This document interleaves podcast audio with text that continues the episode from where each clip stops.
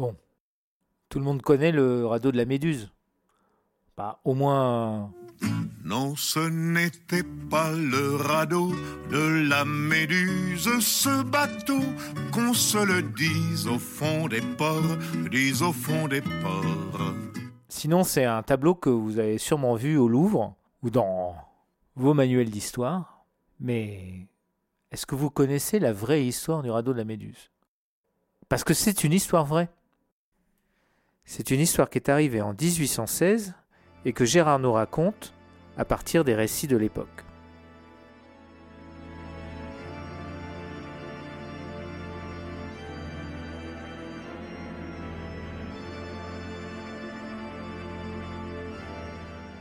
Je vais te parler d'une tragique aventure de mer, qui peut-être serait restée mal connue sans le génie de Jéricho, qui en donna un tableau saisissant. Je veux bien sûr parler du naufrage de la frégate, la Méduse. Nous sommes en 1815. Les différents traités qui ont suivi la défaite de Napoléon ont rendu le Sénégal à la France.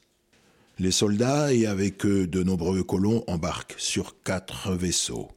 Il y a là la frégate La Méduse, un bateau de guerre de 44 canons, la corvette L'Écho, le brick L'Argus et puis une lourde gabarre,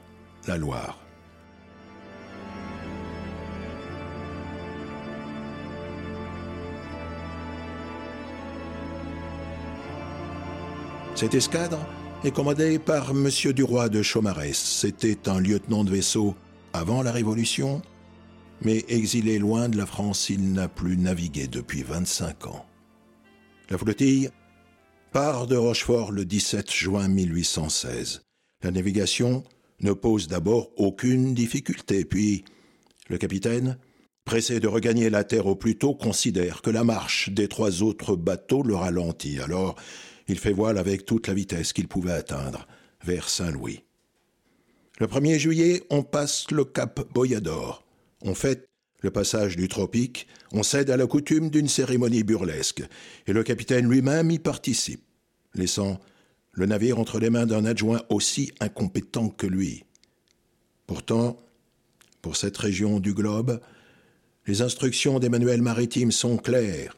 Passer le cap Blanc, les navires doivent courir 22 lieues au large, puis revenir vers la terre avec d'infinies précautions et la sonde à la main. Mais M. de Chaumarès, toujours pressé d'arriver au plus vite, prend la route vers la terre après seulement dix lieues parcourus au large. Plusieurs matelots qui connaissent les dangers de la côte s'alarment, pensant que la route suivie rapproche trop la frégate du célèbre banc d'Arguin.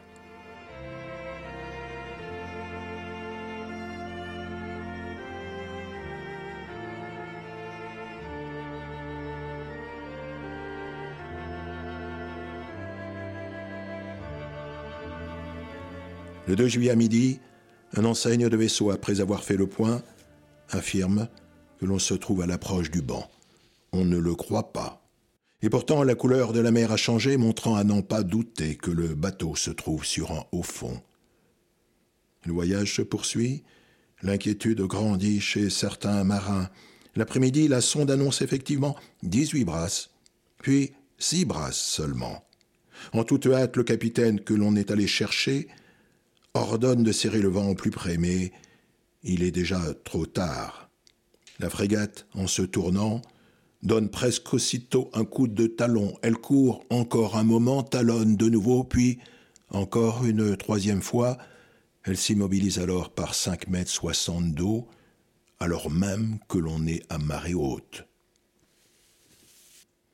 Cet événement provoque sur la frégate une profonde agitation.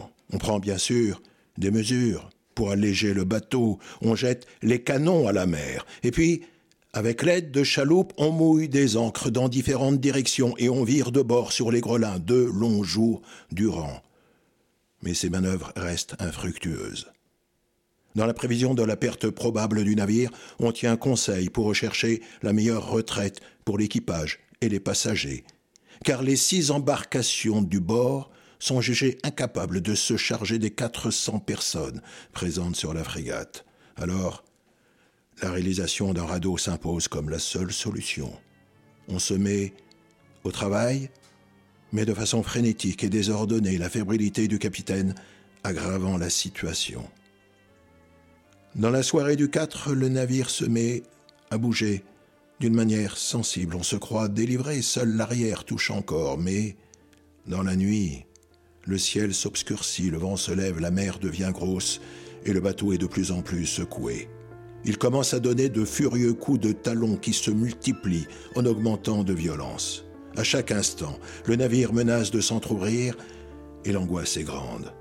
Au petit jour, la quille se brise en deux parties.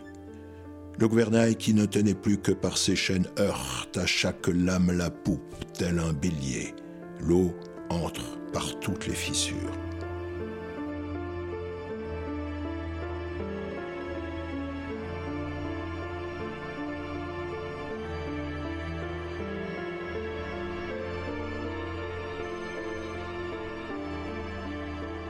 Le 5 à la pointe du jour, il y a trois mètres d'eau dans la cale et les pompes ne peuvent plus suffire. Il faut donc évacuer le navire au plus vite. Le radeau que l'on a construit est énorme, que l'on se rende compte. Il mesure 20 mètres de long sur 7 de large. Deux mâts de une forment les pièces principales de chaque côté. Quatre autres mâts sont réunis deux par deux au centre du radeau. Des cordages assurent tant bien que mal un arrimage incertain, des planches sont clouées sur les mâts formant une sorte de plancher mal joint. Ce radeau, pas encore achevé, est mis à la mer au petit matin. On y fait descendre 152 personnes, militaires, marins et passagers. Pendant ce temps, au mépris des lois de la mer qui exigent de lui de quitter le navire en dernier, le capitaine a déjà pris place avec ses officiers dans le grand canot, abandonnant le plus grand nombre parmi lesquels se trouvent des enfants et des femmes. Le soleil est déjà haut. En toute hâte, on vile les caves aux vivres pour assurer le ravitaillement des naufragés. Certains marins sont dans l'eau pour consolider, avec des cordages, le radeau improvisé. L'affolement est total. Il est décidé, au moment de quitter le navire, que les six canots resteront amarrés au radeau pour lui assurer de meilleures flottaisons et une protection contre les éléments. Lorsque sont largués les amarres qui retenaient au vaisseau cet étrange assemblage canot et radeau réunis, il y a une terrible panique car le radeau, mal équilibré, s'enfonce brusquement d'un côté. Il est envahi par l'eau. En toute hâte, on répartit mieux les masses et pour cela, on jette à la mer une partie du ravitaillement. Dans la soirée poussée par le vent, canots et radeaux s'éloignent déjà de la Méduse. La côte sans doute cachée par la brume reste invisible. L'horrible odyssée allait commencer.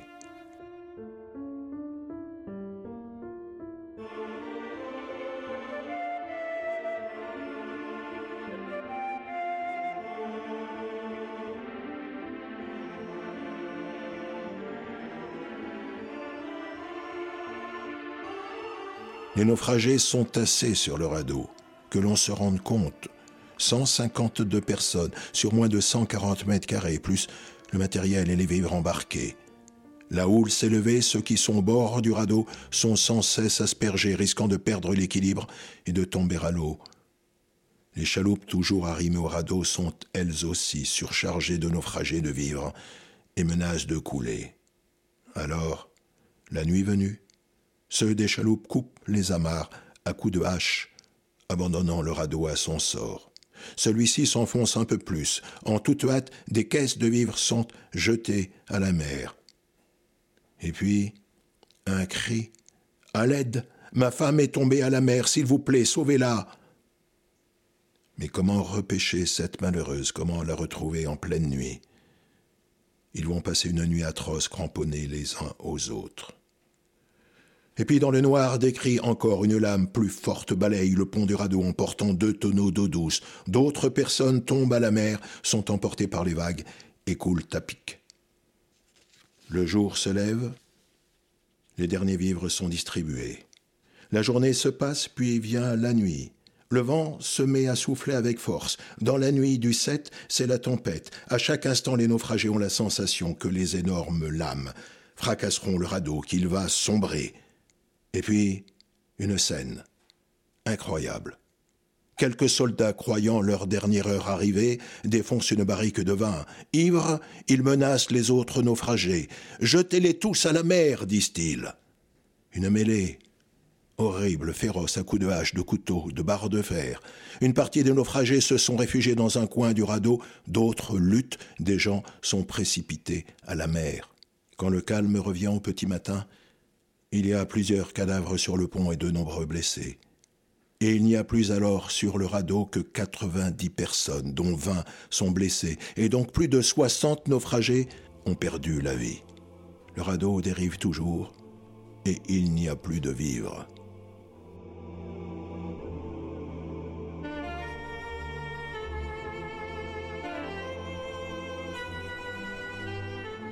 Et bientôt la faim les tenaille, et la soif, car les barriques d'eau douce et presque tous ceux de vin ont disparu. Dans la journée du 9, désespérés, trois hommes se suicident. Puis, dans la nuit, un nouveau drame. Encore une risque pour la possession du dernier baril de vin. Encore un carnage. Le 10 au matin, il n'y a plus qu'une quarantaine de naufragés sur le radeau. La situation est tragique sans matériel, la pêche est impossible, et puis les bords du radeau sont dangereux, de nombreux requins suivent désormais l'embarcation. Dans la journée du 10, privés de vivre sans espoir, des naufragés cèdent à l'anthropophagie. Le 11, comme si le ciel avait enfin pitié d'eux, une nuée de poissons volants vient s'abattre sur le radeau, de quoi apaiser sa faim et de faire quelques provisions pour les jours suivants. Mais la soif les tenaille. Certains cèdent à la tentation buvant l'eau de mer, mais aussitôt des brûlures effroyables et la gorge plus sèche encore. Le 12, enfin un peu de pluie et de quoi étancher sa soif, mais les réserves de poissons volants et d'eau sont très faibles. Alors, dans la nuit du 12, comme si les ténèbres devaient cacher leur inhumanité, les survivants jettent à la mer les blessés.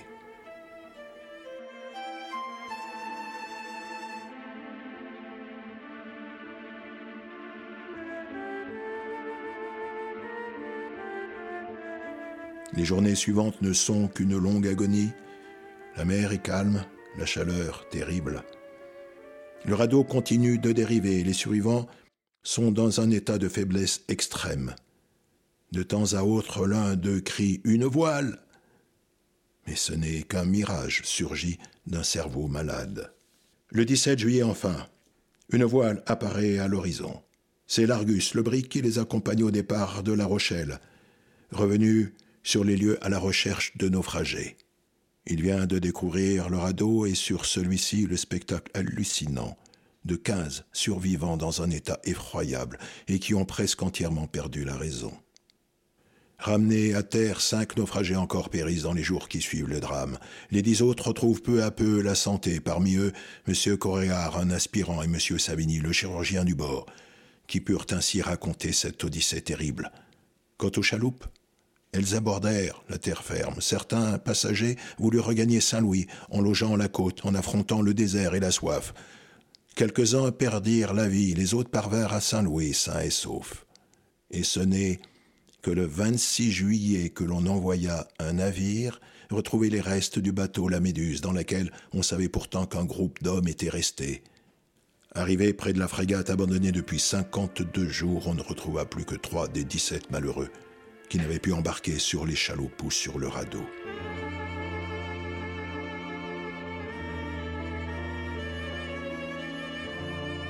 Monsieur de Chaumarès, lieutenant de vaisseau, chef de l'escadre, rappelé en France, fut traduit devant un conseil de guerre. Déclaré coupable de la perte de la frégate par imprudence et négligence, il fut radié de la marine et condamné à trois ans de prison. Trois ans de prison pour avoir causé la mort de près de 200 personnes après d'horribles souffrances.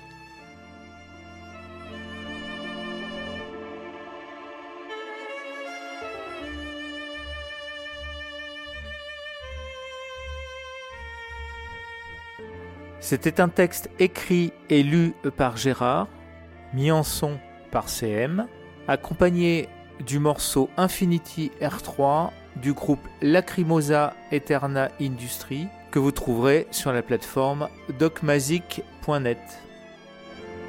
Cette émission vous a plu? Vous pouvez la retrouver sur notre série de podcasts Le Monde qui vient, sur le site internet le monde qui vient en un seul mot.org et sur les différentes plateformes de podcast. À très bientôt!